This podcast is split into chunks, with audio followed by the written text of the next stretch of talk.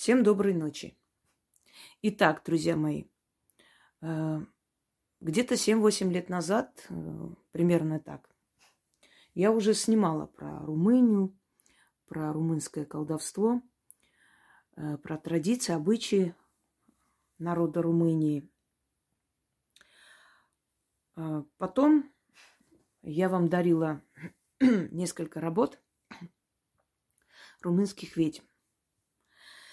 И накопились определенные вопросы. Я решила обновить эту лекцию заодно и дополнить новой информацией о Румынии, о мистической Руми, Румынии, а именно Дакии. И мало кто из вас, наверное, знает, что Румыния – это та самая Дакия, которая на протяжении ну, многих десятилетий воевала с Римской империей и окончательно не была все-таки покорена. И поэтому давайте начнем свое путешествие вместе с вами еще раз в историю, в культуру, э, в магию Румынии. Я думаю, что вам будет интересно, тем более, что все же это родина великого господаря Лада Цепиша, Дракулы. Сама по себе Румыния вообще в средневековых источниках, летописях известна как Валахия. Именно Валахия. В редких случаях встречается слово Румыния. И я вам хочу сказать, что, извиняюсь, кофе опять кашлю. Э, название Румыния, она возникла э, в начале XIX века, а именно в 1859 году, когда Молдавское княжество и Валахия объединились. Позже э, Молдавия отделилась от Румынии, оставив Румынии Бессарабию. Какая-то часть Бессарабии все-таки позже отошла к Молдавии. Потом была борьба за Приднестровье, очень долгая, мы знаем этот конфликт. Потом часть Приднестровья все-таки вернулась э, да, в Молдавию, Молдову как сейчас называют. А часть осталась все же э, Румынии. Но мало кто из вас знает, что Румыния на самом деле до того, как называться Румыния официально, Румыния э, была Дакией. И народы Румынии, которые, в принципе, потом формировали этнос румынский, это даки.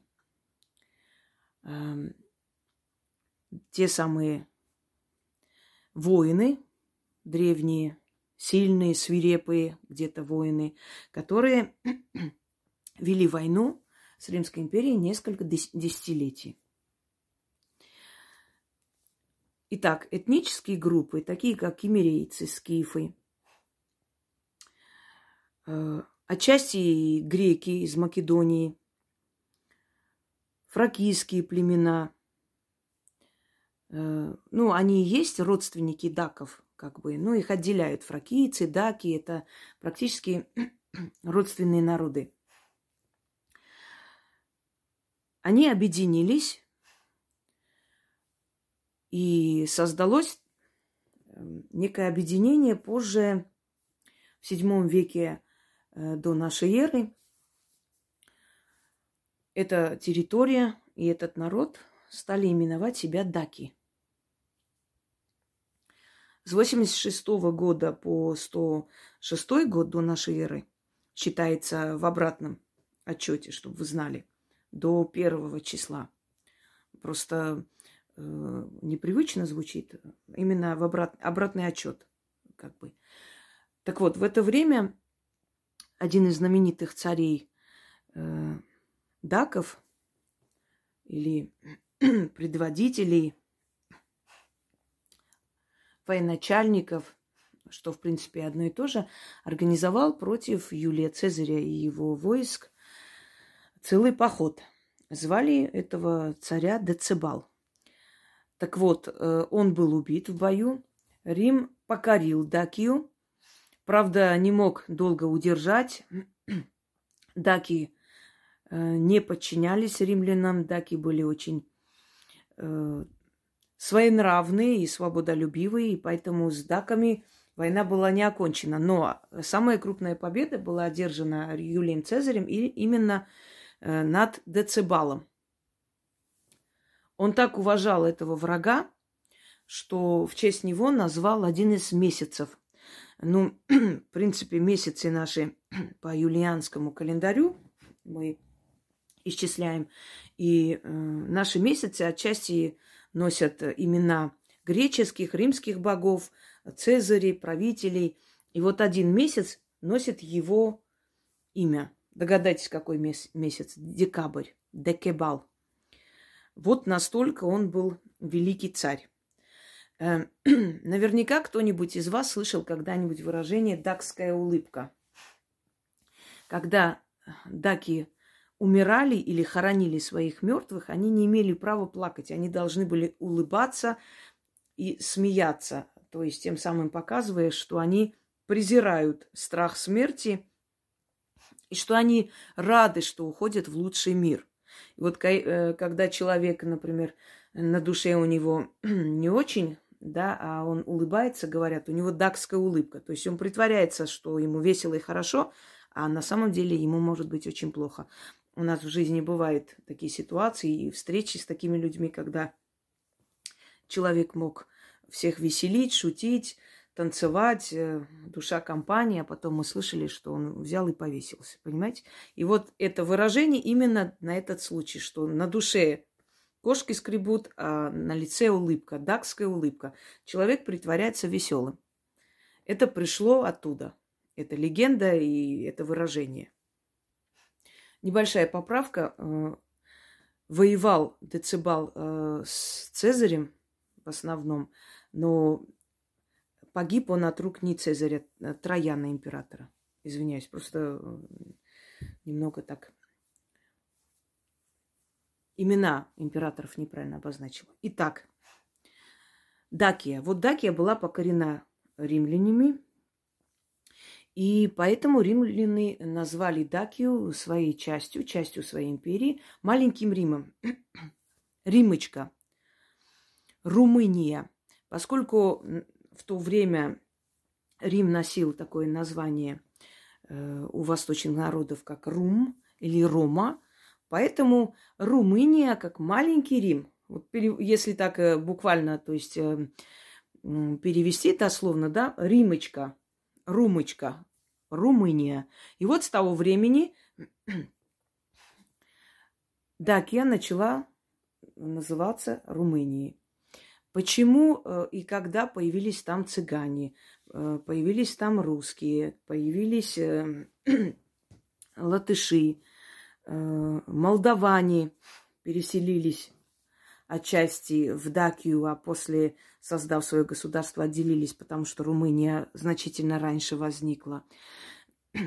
Это произошло в средние века, начиная с X до XII веков. Славянские народы, венгры, угры, угрофины, э, значит, балканские племена, которые заселяли э, то, в то время как бы и Дакию, и Преднестровье, они постепенно начали заселяться в эту страну, поскольку она входила в Римскую империю. Они там искали себе службу, новые возможности, работу, как бы сейчас, например, вот, например, великое переселение народов. Там брали в службу, там брали и даков на службу, там брали и весткотов на службу, и славян. И поэтому постепенно, постепенно, поняв, что у этого государства нового, входящего в состав Римской империи, официально входящего, есть большие возможности, начали туда стекаться различные народности. И вот добавились к этносу э, даков еще и эти народы, эти племена. Если мы сейчас э, будем вдаваться в историю, конечно, мы э, это займет определенное время, поскольку сейчас мы больше будем с вами говорить о магии. Э, завершим рассказ исторический с переселением цыган, потому что это важно. Во-первых, потому что румынские цыгане в данный момент считаются частью Румынии. И второй момент, почему-то все думают, что вот в Молдавии отчасти цыгане живут. Да, они живут цыгане, но они не молдаване, они цыгане. И что Румыния это цыганское государство. То есть это вот создали цыгане и управляют цыгане. Может, и есть в парламенте цыгане, не спорю, но цыгане совершенно другой этнос, и они, во-первых, начнем с того, что они путешествовали из Индии. По одной версии, которая более лицеприятна цыганам, у них была определенная миссия. Они ушли из Индии, чтобы распространить свои учения по всему миру. И они уважали, поклонялись всем богам и почитали, и были благодарны. По другой версии, их просто выгнали из Индии за разбой, за тунеядство и так далее. То есть есть две версии. Вот какой вам какая версия вам нравится, то и выберите. А может и та версия, и другая имеет право на существование. Может, от... одну часть изгнали, вторая часть сама как бы э, решила пойти попутешествовать и распространять свою религию. Может быть. Но когда Римская империя развалилась, а цыгане добрались до Римской империи, так вот, когда варвары развалили Римскую империю, цыгане, им деваться было некуда, ближайшие провинции Рима это была Румыния, Дакия, и они переселились туда. И когда они переселились в Румынию, и у них спрашивали, вы, вы кто вообще по национальности, вы что за народ? И они говорили, мы римляне, ромы. Вот отсюда и ромалы, мы римляне. Они так себя назвали. И до сих пор это название так и остается, ромалы, ромы. цыгане переселились э, в Румынию, они живут э, практически с того времени, как Римская империя перестала существовать, собственно говоря. Они как носители каких-то культурных ценностей Римской империи, ну и названий в том числе, собственно говоря. И они все эти культуры, смотрите, э, кельты, вестготы, даки, славянские племена, венгры, уграфины, э, значит, и в конце цыгане, они все вот эти все культуры, все национальности, языки переплелись, и появилась вот эта новая нация под названием румыны. Уже э, как бы несли в себе на, вот именно вот эту культуру румынов, да, объединенных провинций, э, провинций Рима. Позже э, Румыния вся начала называться в честь одной области, Валахии. Вот как, например, в России э, э, московиты их называли, да, или москали, как некоторые любят называть, э, от имени главного города, то есть именем, э, назвали всю страну. Э, Московия. Э, далее, ну вот приведу еще пример Османской империи. Вот османы, турки-османы. На самом деле, османы это всего лишь династия Али Осман, которые правили. Но вся страна носила имя своего правителя, его династии Османы.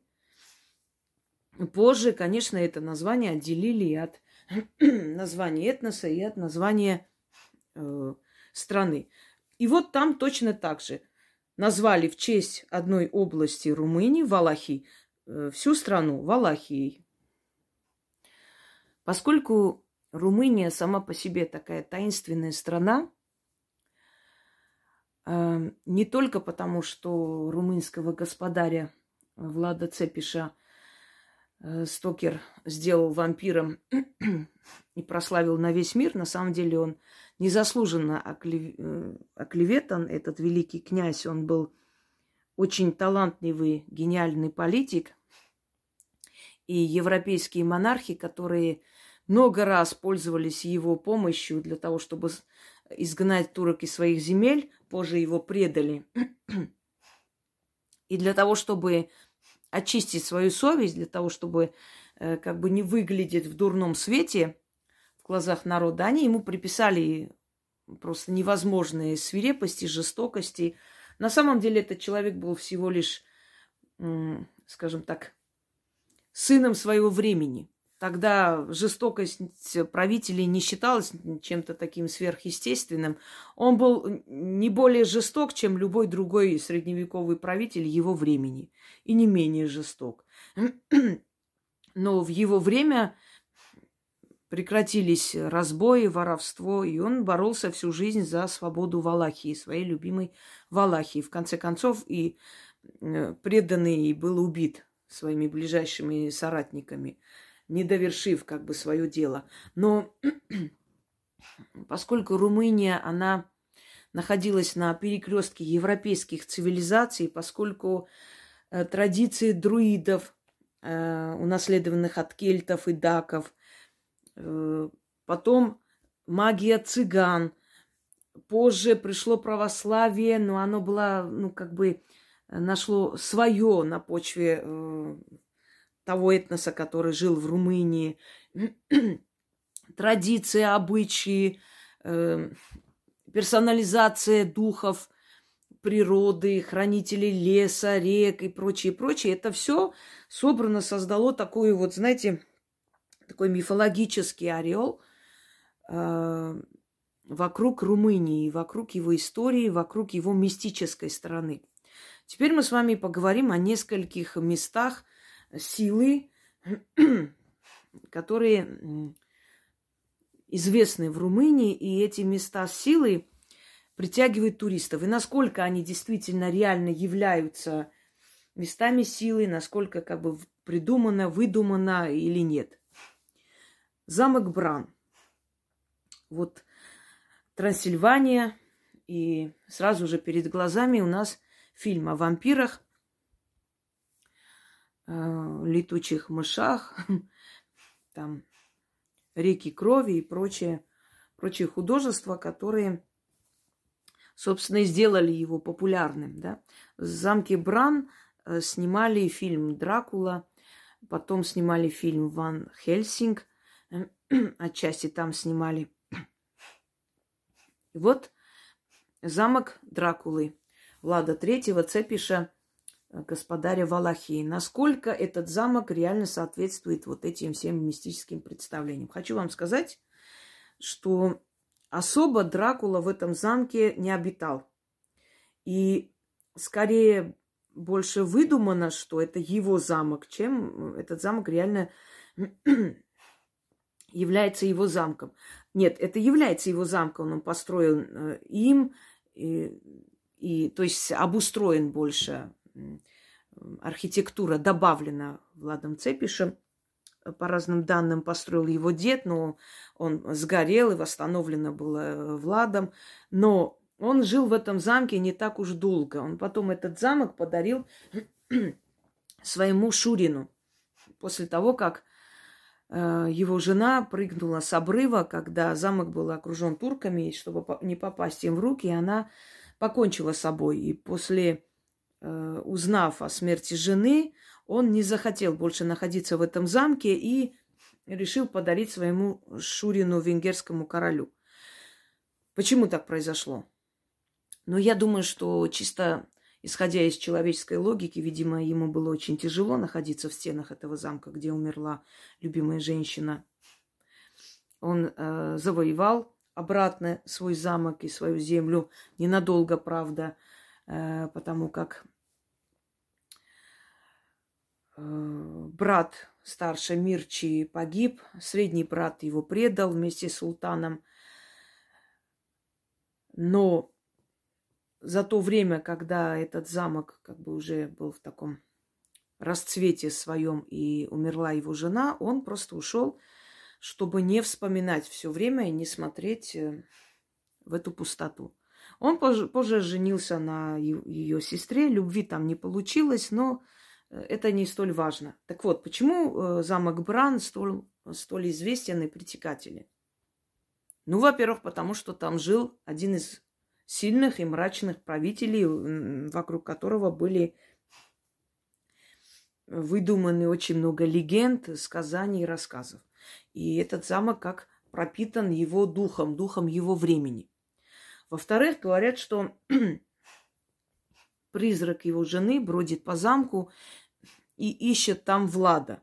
А поскольку Влад ушел из замка, и он не находился, они не могут соединиться воедино и рассказывают различные э, такие мифы, легенды, рассказы, сказания, что Э, любимая Влада Цепиша до сих пор возле этих стен появляется и зовет его, зовет его в замок.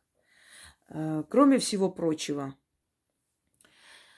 э, считалось, что в этих подвалах находились пленные турки, которые, впрочем, там и умерли, и что по ночам э, слышится такой вот виз, крик, мольба о помощи из этих подвалов. А люди у нас что любят? Люди любят сидеть в уютном таком месте, пить чай и слышать такие страшилки, жуткие истории страшные, да, и как бы понимать, что как мне повезло, что я не в этом подвале. Но если честно, конечно же, средневековый замок и до него, и после него, э, кто там жил еще, эм, это все пропитано духом того времени. Вы знаете, что хозяева этих замков часто бродят в этих стенах. И почему называется это место силы? Э, я хочу вам изначально сказать, я как-то снимала про места силы. Настолько ли безопасны места силы и местом какой силы они являются? Понимаете? Тут большой вопрос. Эм, пропитывается человек из этих мест какой силой, какой энергией? Может быть, энергией страдания, может быть, энергией такого отрицания, да, мучений, Потому что в этих стенах, где кто-то мучился, кто-то переживал, кто-то умирал, сохраняется вот эта энергия смерти, смертоносная. Не настолько она, э, то есть, э, безопасна, чтобы ходить. Ну, понятное дело, что всех тянет, это таинственный замок, но я бы не сказала, что это место силы. Место силы – это все-таки то место, которое пропитывает человека, дает ему энергию двигаться дальше и жить. Это скорее место который сохраняет память об ушедших, их э, фантомы, порой их души не выпускает за стены. И вот это очень э, такое своеобразное место. На кого-то это может повлиять хорошо, на кого-то плохо. Я знаю случаи, когда после экскурсии по замку Бран э, человеку становилось плохо. Потому что было такое ощущение, как будто какая-то невидимая сила как бы высасывала у него энергию, и у него закружилась голова, а потом он болел, долго восстанавливался. Так что с этими местами силы надо быть поосторожнее. Эти места сохраняют память, и чем э, человек более был великий, известный, знаменитый, сильная личность, сильная душа, чем больше о нем говорили, тем больше энергии он вбирает в себя. Это энергия памяти. И как он к вам отнесется? Быть может, э, турист, который ходил по этому замку, что там трогал, знаете, лапал, все там переворачивал, смотрел, быть может, не понравился великому э, господарю Валахии, что кто-то хозяйничает в его замке, и он мог так наказать, понимаете? Он все-таки был человек жестокий, а люди после смерти не становятся лучше или хуже. Это их душа, и какие они были, и они после смерти остаются в том же состоянии, э, в том же положении, такие же, как были при жизни. Еще один из знаменитых э, мест силы Валахии средневековой, Ришинов крепость. Эту крепость построили э, во времена тевтонских немецких рыцарей – Э, считалось, что то ли построили они, то ли они захватили, взяли, и у них там э, был свой военный городок, лагерь. Вообще в Румынии очень много мест силы, это времени не хватит всех перечислить. Я вот как бы более известные места силы, которые знаменитые, которые пользуются такой славой, знаете, вот необычной славой, таинственной славой. Итак, Ришнов или Рышнов – это крепость, где находился лагерь тевтонских рыцарей. Ну, однако, в 14, начале XIV века, да, где-то в это время, э, создался конфликт между рыцарями ордена и венгерским королем, который их изгнал оттуда, собственно говоря. И крепость очень долгое время э, пустовала. Потом туда заселили на некоторое время пленных турок. И по легенде они э, рыли колодец. Этот колодец очень глубокий, где-то 200 или 150, вот так вот примерно метров. Они рыли этот колодец, им обещали, что когда они закончат свою работу, они получат свободу. Но однако, когда они закончили свою работу, их кинули в этот колодец, утопили, ну или кто-то там умирал долго. Собственно говоря, их не выпустили, их убили там. А через долгое время, когда уже как бы от останков остались одни кости, да, люди, не зная об этом, начали пользоваться колодцем и заметили, что когда они выпивают эту воду, когда забирают там э, поливать свои огороды и прочее, у них очень плохое самочувствие, что у них дома начинается всякая чертовщина, говоря по-нашему, э, что у них дети заболевают, даже были такие летальные исходы. И как-то один старик сказал, что этот колодец надо засыпать обратно, закрыть и никогда ей не пользоваться. Потому что там находятся останки людей, которые были замучены, убиты. И этот колодец проклятый, и вода в этом колодце, колодце проклята. И вот, эм, скажем так, э, могу вам сказать, поделиться по секрету, что некоторые люди, занимающиеся темной стороной магии, зачастую посещают этот колодец, приносят этим духом, хранителям, уже ставшим хранителям измученных пленников определенные дары и просят чью-то смерть, например, взамен на что-то. И духи их исполняют. Это место очень нехорошее, скажем, если оно и место силы, то место темной силы, и я бы не посоветовала вам ходить там прогуляться. Но если только Просто ради интереса так издалека посмотреть это место, этот колодец проклятый и прочее, тоже тянет э, людей, но, к сожалению, моему большому, это не легенда, это реальность того времени, это действительно так, и есть исторические факты, которые подтверждают, что там действительно рыли пленные турки, которых потом то есть пообещали, обманули их, а потом их убили. И, естественно, понимаете, что это досада, боль, страх, ужас этих людей, это все впиталась и осталась в этой местности. А вот если хотите настоящий замок Дракулы и его любимое э, жилище, где он провел свое детство, где он родился, куда он возвращался, чтобы набраться сил, набраться какой-то мощи, отдохнуть от всего, подумать, э, вернуть себе былое состояние и прочее, как возвращаясь в детство свое, да, в любимую семью, там, где находилась могила ее мати, о, его матери, извиняюсь, это Сигишуара. Город Сигишуара и крепость. А, основана эта крепость и город э, в начале XII века его предками. Там он родился. Это был такой город ремесленников, торговый город, очень развитый. Одно время очень богатый, выдержал много набегов, снова восстанавливался. И эта крепость вообще внесено в всемирное наследие ЮНЕСКО, как э, наследие всего человечества.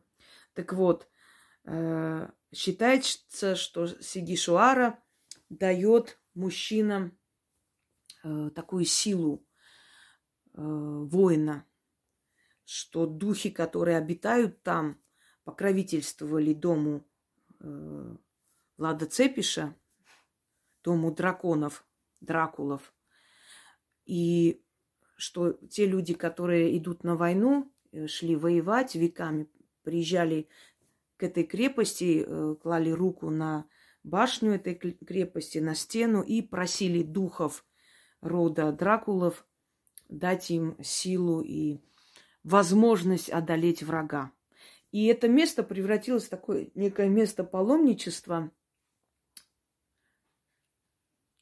когда матери приходили и просили этих, эти силы, охраняющие крепость, э, силы рода драконов, сохранить их сыновей, вернуть живыми. И когда эти чудеса начали случаться, и тогда и воины, перед тем, как пойти на войну, считали своим долгом приехать, дойти до Сигишуара и э, как бы коснуться этих воинственных стен, и тогда считалось, что обратное возвращение им обеспечено. Не могу сказать, потому что, собственно говоря, в то время меня не было, я не жила там, и знакомых у меня в то время не было, к сожалению, но много легенд, сказаний, рассказов о том, что тот воин, который попросил помощи, покровительства рода драконов возле крепости Сигишуара, обязательно вернулся назад. Вот поэтому это место силы, считается место силы. Вот здесь, да, я бы сказала, это безопасное место. Это действительно место силы, место энергии, доброй энергии, потому как все-таки Дракула, он родился в этом замке. Это воспоминание детства, это любовь э, матери, это, как бы сказать, полностью вот эта добрая энергия человека, да, он связан с приятными воспоминаниями, воспоминаниями о счастье, о детстве. Поэтому эта крепость, а, и, ну, еще и легенды, и рассказы о том, что есть силы, покровительствующие роду, и что там можно набраться силы и защиты, они, конечно, сделали это место более такой э, доброй, переполненной доброй силой. Черная церковь Святой Марии. А, честно говоря, в этой церкви ничего особенного не было, особо-то долгое время, до того момента, пока эта церковь не сгорела. То есть она сама по себе не выгорела вся, но она почернела. И вот э, камень снаружи полностью покрылся таким серо-черным цветом. И жители решили оставить этот цвет именно таким, какой э, он есть. Но жители Румынии восприняли это как личное, личную трагедию, и поскольку они люди, верующие в мистику, в, в потусторонние силы, очень испугались и очень переживали, что не просто так сгорела церковь, особенно там покровительницы да, Богоматери Марии, что с Румынией что-то случится. Их опасения были не напрасны, действительно начались ряд событий, начались восстания, начались войны, начались конфликты и огромные жертвы. Но некоторые рассказывали, что перед какими-то важными и страшными событиями э, они видели над церковью, над крышей церкви какой-то такой сероватый черный туман, который э, спускался к церкви. И каждый раз, когда это видение они видели, у них был ужас, страх, они понимали, что им стоит ожидать э, нечто такое страшное, кровопролитное. И последний раз, когда эта черная туча спустилась, было вот свержение Чаушеску, была э, революция в Румынии гражданская – э, война, и, естественно, тогда тоже очень много людей погибли. Но после этого э, вот к этой церкви эту, этот черный туман как бы видели еще вот во времена Приднестровского конфликта, и более она не появлялась. Пока что. То есть новых сведений о том, что церковь Черной Марии или Черная церковь Марии, по-разному ее называют, вообще черной Марии э, в народе. Больше эта церковь как-то ничего не пророчила, э, не предвещала, не показывала, и после этого как-то все спокойно. Пока что спокойно, нет новых сведений.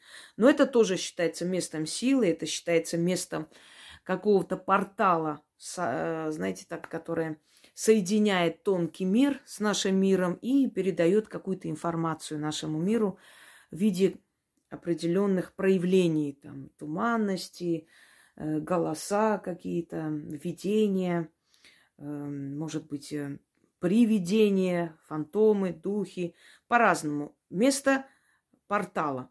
В этой церкви особо стараются не венчаться и прочее, только отпевание. Потому как венчаться в этой черной церкви считается дурным приметой.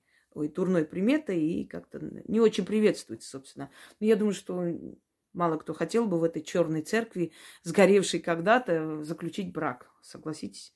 Как-то ощущения не самые приятные.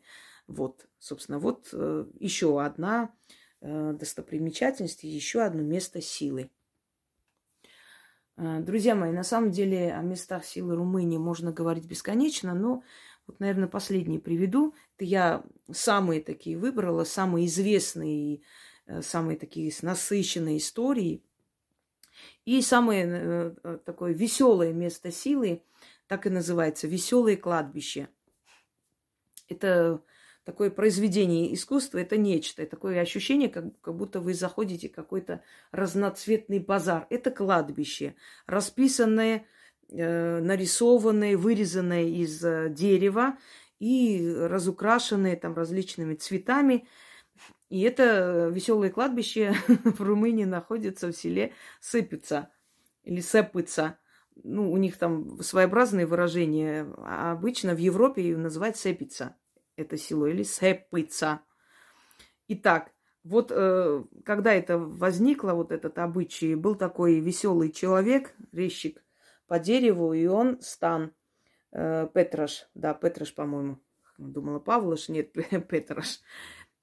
И он, собственно говоря, вырезал э, первое надгробие, такое веселое, красивое для своих родственников, и румынам это понравилось.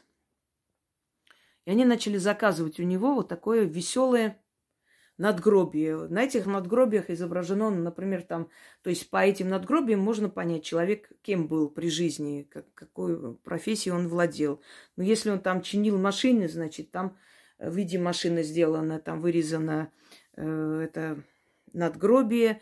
Внизу веселые они с женой едут за покупками, рядом собачки, кошки, столик, фрукты. В общем, очень весело. Ну, или если человек, э, предположим, был, эм, э, ну, кто он там мог быть, мельником, да, вот э, его надгробие в виде мельницы, крест такой веселенький, разукрашенный, разноцветный, мельница, значит, он с мешком стоит, машина рядом – грузовая и прочее. То есть это, на, э, в это кладбище, когда заходите, на это кладбище, извиняюсь, у вас такое ощущение, что вы попали в какой-то веселый праздник, а не место, где захоронены люди. Видимо, люди решили, что э, вот лучше их родственники, родные, близкие, да и вообще мимо проходящие люди пусть испытывают такое вот чувство радости, не знаю, легкости, что ли, когда посетят это кладбище. В конце концов, по поверьям румынов, все же смерть это переход в вечную жизнь. Они же все-таки потомки даков. Вот как раз, наверное, я думаю, вот это вот обычаи дакская улыбка или радостно провожать мертвеца на тот свет, все же вот эта традиция воз, ну, воскресла благодаря этому резчику э, Петрашу. Это тоже еще одно место силы. Почему вообще называется место силы? Сила может быть и э, положительная, отрицательная, темная, знаете, светлая светлое так э, условно разделяется. Имеется в виду, ну, где-то там набираешься положительной энергии, где-то отрицательных эмоций и прочее.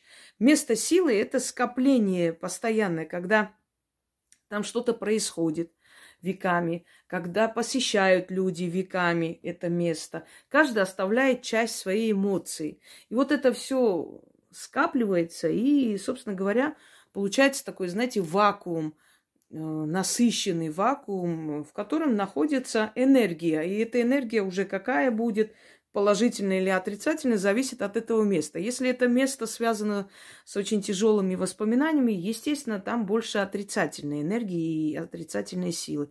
Если она связана больше с положительными воспоминаниями, то это место более положительное и несет там с собой защиту, помощь какие-то. Вообще места силы – это порталы конце концов. Они открывают вот как дверь потусторонний мир. И оттуда выглядывают определенные духи, сущности. Вот. И вот какая история у этого места, такие сущности там и собирают, собственно говоря. Да? Соответственно, вот, соответствуют той энергии, которая там накопилась. Собственно, вот это вопрос о местах силы. Давайте дальше. Есть еще одно очень мистическое место в Румынии.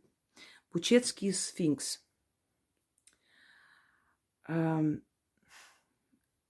Почему назвали это место таким образом, эту скалу? Э, в результате, вследствие природных каких-то определенных таких явлений, э, скала сам, сама по себе в течение тысячелетий превратилась как в голову человека, очень напоминающего египетских, э, египетские пирамиды и сфинкса, которую мы знаем. Он был немножко другого типа. Естественно, вре- время э, очень сильно повлияло на эти сооружения, но как бы там ни было, то, что осталось от египетского сфинкса, да, но вот очень сильно напоминает вот этот бучетский сфинкс, очень сильно напоминает э, египетского сфинкса, поэтому так и назвали. Вот какую мистическую силу несет этот сфинкс? Э, вообще, по легенде, поскольку Румыния все-таки европейская страна, она была близка э, к Греции, к Македонии, оттуда очень много легенд переняли даки. Сфинкс или в, в древней Вавилоне или Халдее, как их называли еще, Вафан. в переводе означает хранитель тайн.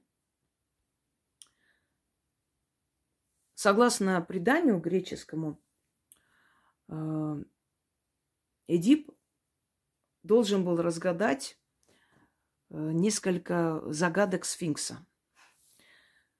Э, это была полудева, полульвица, полуптица, вот такое мифическое существо. И этих сфинксов изображали, кстати, возле вавилонских врат, они охраняли Вавилон. Э, это мифические существа, которые считались могущественными. Э, они были младшие боги, их еще в, в Древней Мидии, в Древнем Иране называли ахуры, то есть младшие боги. И они выглядели довольно несуразно, по-разному. То половина лев, половина птица, там клювастый лев и прочее. И вот сфинкс, вот он такой. И сфинкс разгадывал, нет, загадывал загадки Эдипу, и он должен был разгадать. Если бы он не разгадал, сфинкс должен был его убить. А если он разгадает, сфинкс уходил и, собственно говоря, терял свою силу. И он разгадал все загадки сфинкса. Теперь, в представлении древних людей сфинкс – это мироздание, вселенная, которое человеку дает загадки всю его жизнь, подкидывает эти загадки. То есть вот выбрать этого человека или не выбрать, что будет, если я выберу этого человека и соединю с ним свою судьбу, да? Родить ребенка или не родить сейчас, что будет, если я рожу его на свет, какой он будет, кем он станет в этом мире. Это загадки, которые мы разгадываем по мере того, как взрослеем, понимаем, набираемся опыта, ошибаемся, падаем и поднимаемся. И образ сфинкса – это наша судьба, мироздание. Она нам загадывает загадки. А наша э, обязанность разгадать эти загадки. То есть мудреть. И вот Бучетский сфинкс это символ тайны. Тайны, которая э, не разгадана для румынов. И если жрецы хотели узнать что-либо, ответ на какой-либо вопрос, они приходили к этому сфинксу, оставались на ночь, и им снился вещий сон. И считалось, что сфинкс говорит с человеком на уровне подсознания и передает ему разгадку его тайн. Вот у него такая вот э, задача решить, он хочет понять что-либо для своей страны, будущего. Ну, предположим, правитель спросил у жреца, что будет с моей страной, стоит ли с этим царем воевать или не стоит, проиграю или выживу. И он приходил и просил помощи и получал ответ. Так считалось. Поэтому это место стало местом паломничества, стало местом паломни... Э, паломничества людей силы. То есть людей, которым э, даны возможности разгадать и услышать этого сфинкса. Обычному человеку было очень опасно там оставаться. Согласно легенде, некоторые люди, которые остались возле этого сфинкса ночевать, они погибли, потому что э, боги посчитали, что человек слишком дерзко и нагло себя повел, нарушив их границу. Ведь нарушать границу богов имеют право только избранные, которых они призвали. Вот к ним они более, скажем так, э, милосердны, и им они передают то, что нужно, и через этих людей передают всему народу. Именно поэтому, в конце концов, люди поняли, что вопрошать богов, приходить на, э, то есть на какой-то там разгадку загадки, э, спросить решение у сил мироздания имеет право не каждый, а только тот, которого они избрали, призвали, и через него они могут только передать. Обычный человек может не выдержать, он может пострадать, он может сойти с ума, он может умереть. Потому что ему это не дано. Вот в чем загадка вот Бучетского сфинкса. Если кто не знал, потому что эта информация, ну, вы навряд ли где-то найдете, это все Э, из архивов, это все ты находишь, когда ты долгое время изучаешь историю там различных народов э, и прочее. Вот э, эти все рассказы, знания определенные ты вот оттуда черпаешь. Далее. Обсудим с вами еще одну традицию необычную. Праздник Урсул, который проходит 30 декабря. Урсул в переводе означает медведь.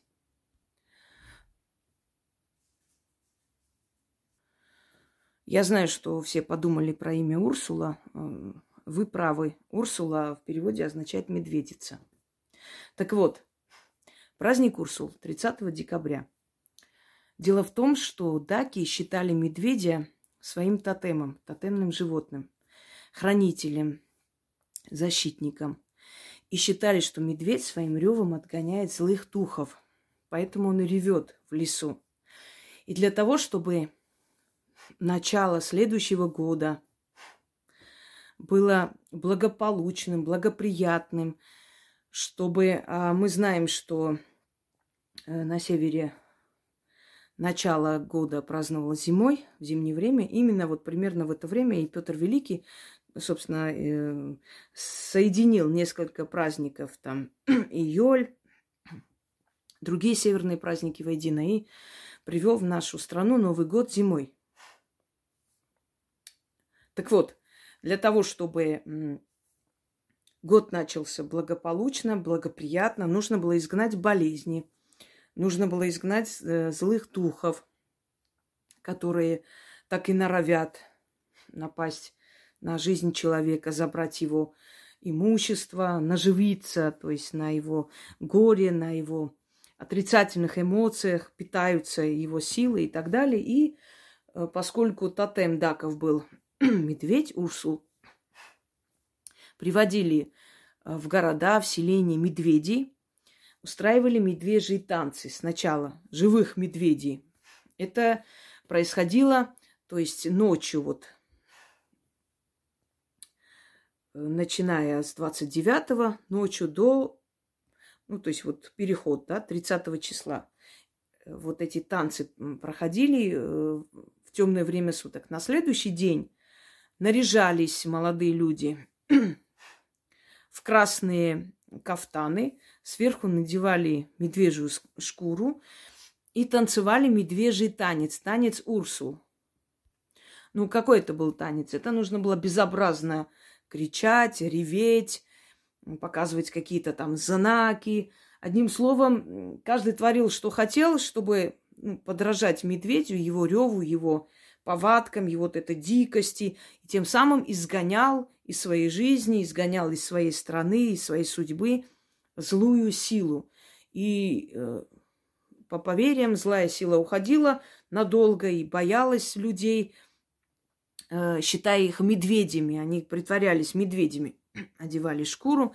Нужно было э, ходить так, чтобы э, медведь выглядел свирепо, угрожающий клыками вот своей вот этой мордой, смотрящей на людей, чтобы не поднимал голову к небу и чтобы злая сила не догадалась, что это не медведь, а человек. Вот э, так возникла эта традиция, которая до сих пор время от времени, ну, в принципе, каждый год уже он угасает, эта традиция, это больше уже как бы веселье для детей, но вообще оно праздновалось э, праздновалось э, вместе с колдунами, с друидами, то есть кто-то, один человек брался, брал на себя ответственность, он руководил этим праздником, он был э, укротителем, он мог, э, значит, плетью махать, и медведи должны были реветь э, во весь голос. Вообще медведь, он считался покровителем, хранителем, его шкуру хранили дома, считая, что злые духи, видя его, э, убегают. Э, его лапы носили с собой в каких-то там сумочках, считая, что они оберегают ну, обычно медвежонка, что они оберегают от злой силы коготь, носили как украшение, то есть вешали на шею. Э, медвежий жир считался отгоняющий болезни, и мазали детей медвежьим жиром, когда они заболевали. Вот э, поэтому вот связанный с медведями этот праздник, он существует до сих пор, и он очень, очень глубоко э, пустил свои корни, собственно говоря, еще со времен вот даков – то есть э, тотемные животные, тотемный покровитель дакских народов, ну, позже и румынов, и всех остальных народов, которые слились в этот этнос и вместе существуют до сих пор. Э, друзья мои, в Румынии колдовство узаконено, и колдовство входит в сферу услуг, и, собственно говоря, за колдовство платят налоги, то есть государство считается с колдовством как э, с реальной силой. Более того, э, каждый четверг, по-моему, если я не ошибаюсь, члены правительства Румынии надевают фиолетовый цвет. Э, считает, что в это время больше всего работают ведьмы, очищают, и все зло, и все отрицательное гуляет в воздухе, а фиолетовый цвет защищает по разным поверьям.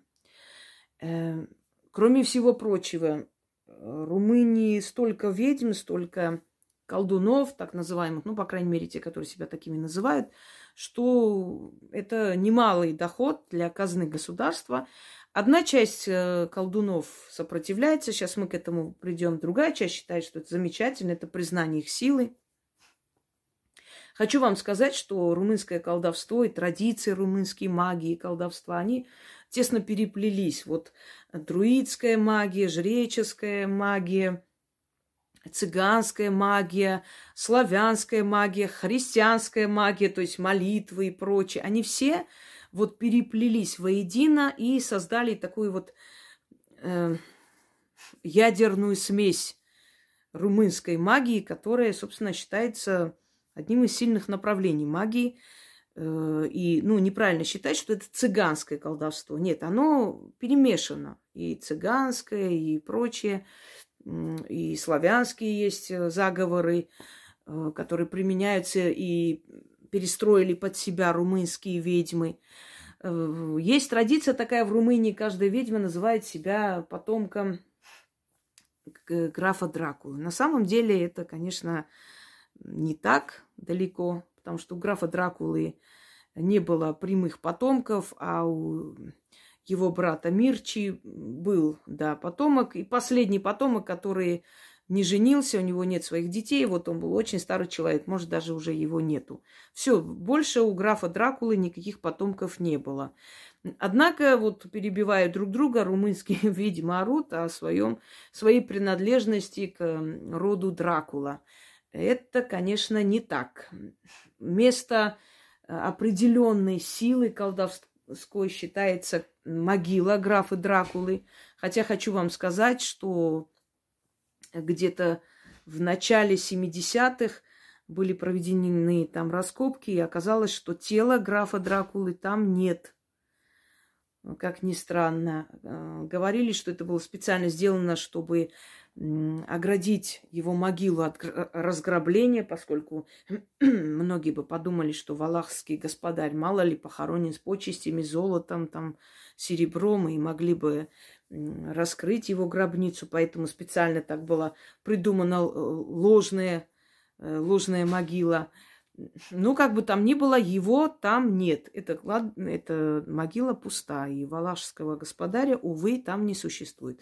Но все равно туристов туда ведут, показывают, что вот это могила Дракулы, здесь он похоронен, замок Бран, он там жил и все прочее. Ну, очень многое, к сожалению, не соответствует действительности очень многое приукрашено, очень многое немножко э, как бы переделано, да, под себя. Но, с другой стороны, это приносит большой доход. Туризм входит в одну из основных доходов э, для казны Румынии. Поэтому, естественно, эти все заманчивые легенды были придуманы специально для туристов. Хотя там дух Дракулы до сих пор присутствует. Нет, Ведьмы Румынии, к, к их сожалению, не принадлежат к роду Дракулы. Они принадлежат к своим родам. Кто-то сильнее, кто-то слабее. Колдовство там считается просто, э, знаете, такой образ жизни. Все друг на друга колдуют, все куда-то порчи скидывают, снимают. Там на этом помешаны, собственно говоря, хотя это в самом сердце Европы, но это не имеет значения. Они как верили в магию, так и верят. Ну, например, если по разным поверьям магии румынов э, нужно повесить чертополох возле дверей, и ведьма не зайдет, не сможет зайти. Нужно спрятать лавровый лист под, э, значит, под основной, да, центральной дверью, и злые мысли человека не сбудутся что еще? Э, идут, когда в лес, обязательно нужно поклониться и поблагодарить духов леса. Но это и у славян есть такие магические традиции. Э, первое купание ребенка не должен присутствовать человек, который, у которого в семье недавно кто-то умер.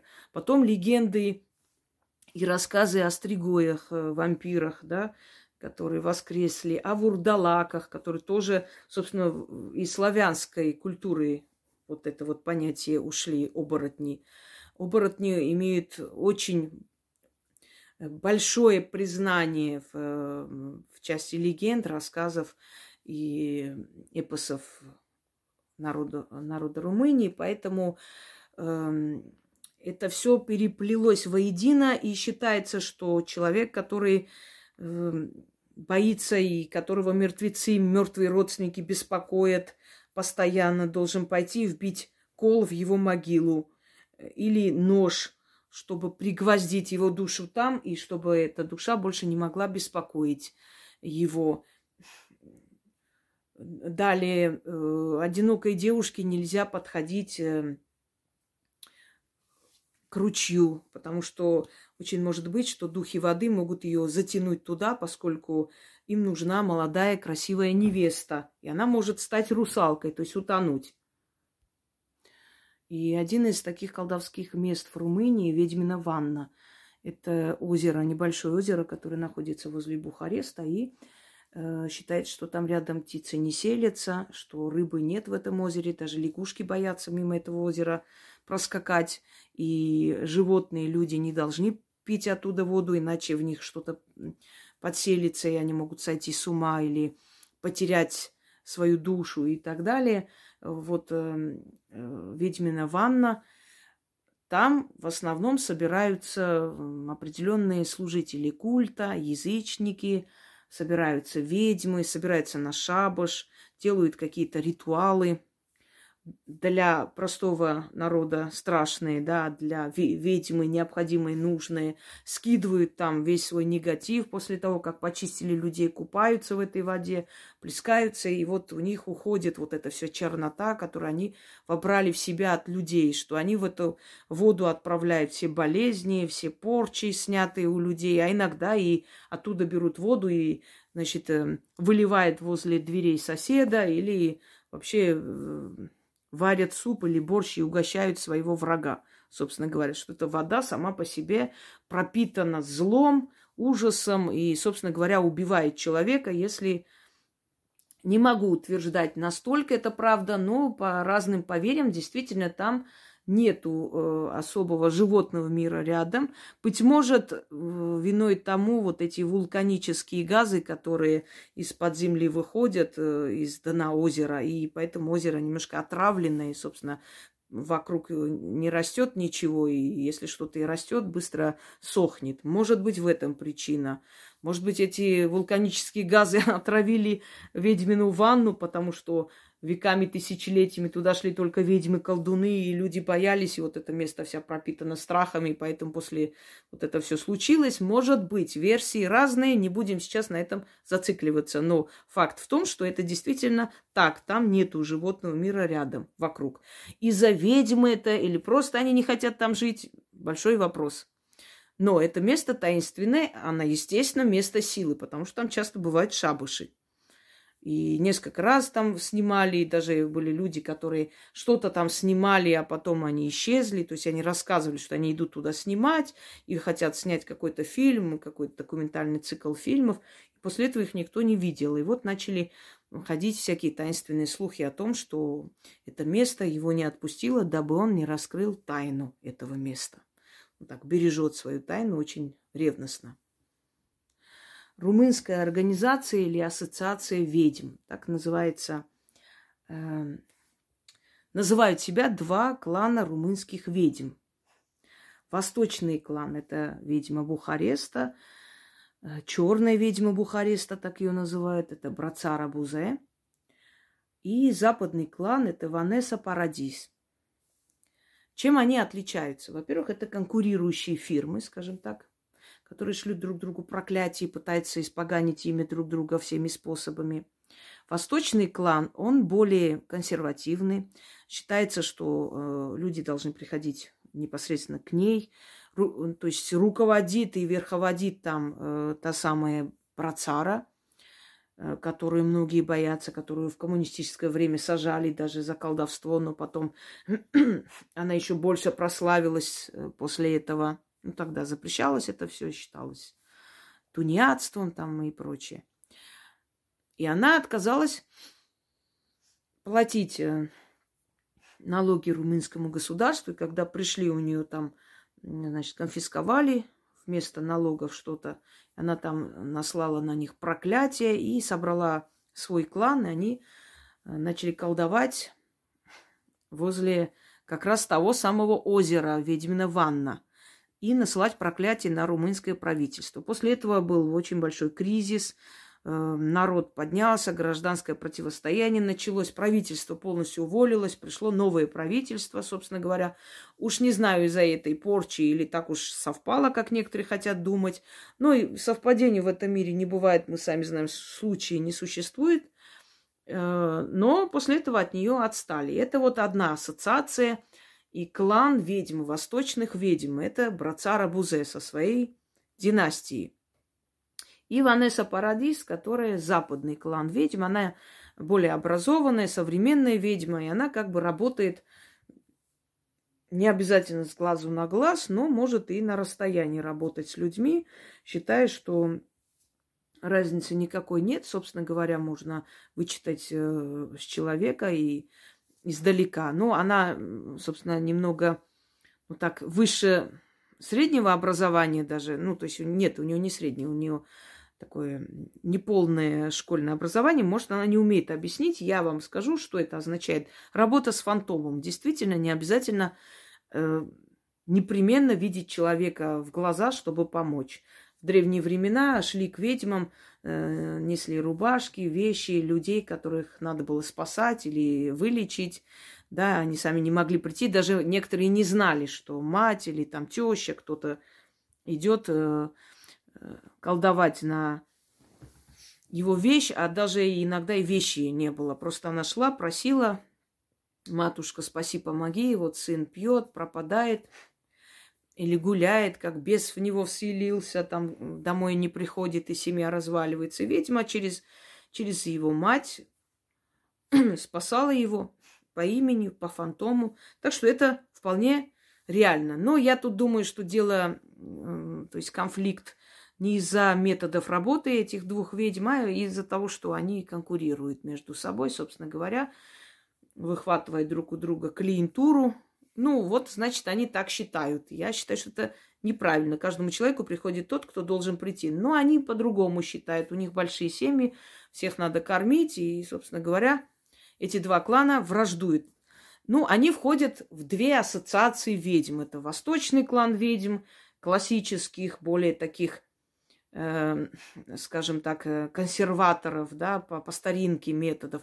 И западный клан ведьм, под, э, который там руководит над этим кланом Ванесса Парадис, которая более современная, продвинутая и может работать по новым методам, по новым технологиям. Собственно говоря, это есть. Ну и остальные, которые симпатизируют то ли этим, то ли другим, иногда под их крыло входят, под их покровительство, собственно говоря, как к наставникам своим, и либо к этим примкнули, либо к тем примкнули, так и создается. Ну вот так, чтобы официальная ассоциация, да, оно зарегистрировано, если можно так назвать. Но сказать, что кто-то кому-то подчиняется, я бы не стала. Просто есть верховная, главная, и она как бы покровительствует вот западной стороне ведьм и тем, кто из их клана, из их рода, родственники, далекие родственники, или, может быть, просто близкие люди, друзья, которые тоже занимаются магией, колдовством, они себя причисляют к западному или к восточному клану. Вот это что касается, э, собственно, ассоциации ведьм, так называемых, да, э, и как там еще, организации, да, ведьм Румынии. Теперь немного поговорим о Карпатах, румынских Карпатах, румынской части Карпат – и о Мальфарах, Гуцулах, которые известны всему миру как сильнейшие колдуны, которым подчиняется природа. Я вам говорила уже, когда мы с вами наблюдали, да, как останавливается дождь или вызывается дождь, я вам сказала, что тот, который может э, руководить природой, вот он считается, скажем, вершина мастерства это считается. Вот мальфары, гуцулы, они как раз относятся э, к этим колдунам. Это потомственные колдуны, которые передают свои знания по, по наследству. Но хочу вам сказать, что, естественно, э, есть сейчас э, люди, которые отчасти э, могут знать э, колдовство гуцулов. То есть знать именно технику. И если им дано, они могут эту технику использовать и эм, их знаниями точно так же помочь людям. Но именно мальфарские знания, те, которые вот из глубин веков, конечно же, у каждой семьи свои секреты, они никому не передаются. Э, горы Карпатские, они считаются очень мистическим местом, местом силы, той самой, как вы говорите. И считается, что в Карпатских горах живет огромное количество сущностей, которые чужих людей не любят. И есть еще определенная традиция посещения Карпатских гор. Ну, как правило, если люди едут туда как туристы, они, у них есть сопровождающий гид, он объясняет, как, что это не опасно. Но в одиночку не рекомендуется подниматься э, на Карпаты. Э, про мальфаров и гуцулов я более подробно рассказываю там, где есть мальфарские ритуалы мои. Там заодно и рассказываю. Ну, еще и различные направления колдовства. Там тоже про колдунов Вуду, закавказский хаза, мальфары гуцулы, да, карпатские колдуны и, и так далее. Сейчас мы не будем особо расширять эту тему, но как бы там ни было. Именно о Карпатских горах, поскольку в этих горах тысячелетиями жили колдуны, и эти горы привыкли к определенной энергии и к определенной к определенному генотипу людей, да, они знают, что эти люди соблюдают э, все правила посещения этих гор, и там заселено огромное количество, огромное количество там находится э, лесных жителей, то есть э, хранителей леса. Те же мавки, в славянской мифологии, да, эм, русалки, которые бывают двух видов. Те, которые обитают э, в водном пространстве, те, которые ходят и снова возвращаются в водное пространство. Вот они мавки, собственно говоря. Потом версия немножко начала э, как бы разветвляться, но основная изначально версия она такая.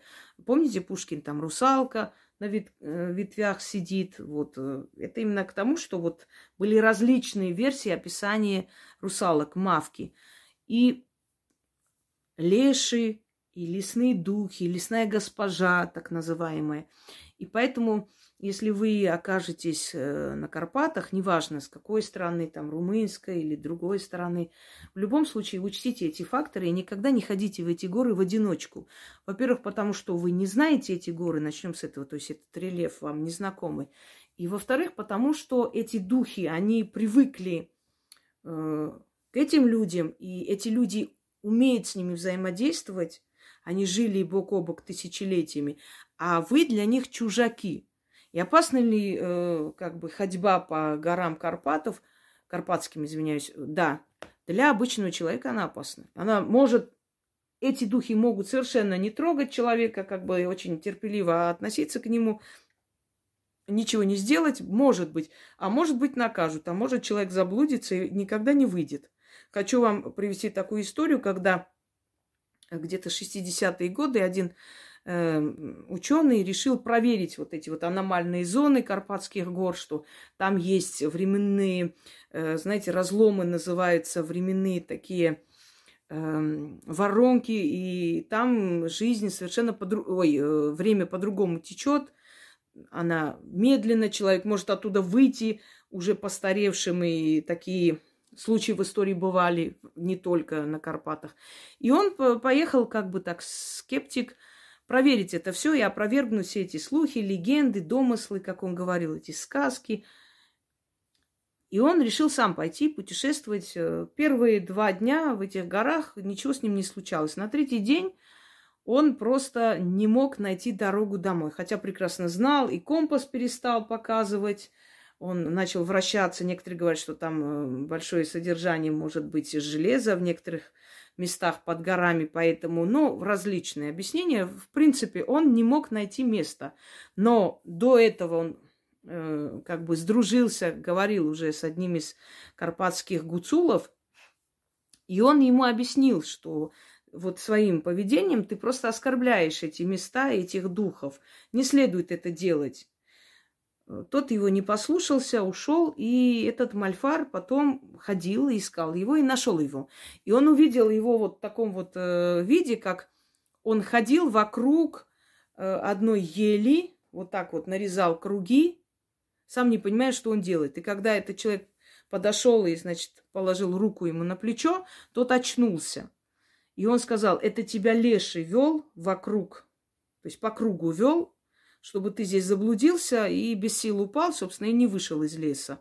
И надеюсь, теперь ты понял, что эти леса, они населены живыми созданиями. Испокон веков люди, знающие люди, понимали, что природа наделена энергией, наделена силой. Она такая же живая, как и мы с вами. Она также обладает эмоциями э, и прочее. И с природой шутить не стоит. Это называется персонализация, если уж так этим словом.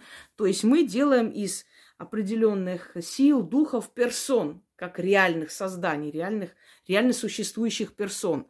И тогда нам легче их представить, тогда нам легче присоединиться к этому эгрегору, к их силе, нам легче с ними взаимодействовать, просить, получать, благодарить, там, просить защиту и прочее.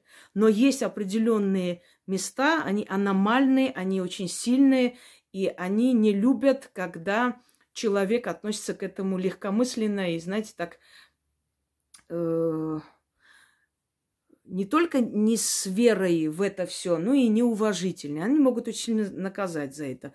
И вот учтите, что вот э, Карпаты все-таки это места обитания гуцулов, тех самых мальфар, их семей, ну еще и людей, которые знают эти места и уважительно относятся к этим силам, и эти силы знают их э, из поколения в поколение, а вы чужак. И вы можете просто там появиться и больше оттуда не выйти. Это учтите. Всегда ходите по этим местам с знающим человеком. Если вы этим... по любым местам, а вот в этих э, горах, особенно в таких местах, где вы знаете, что обитают колдуны.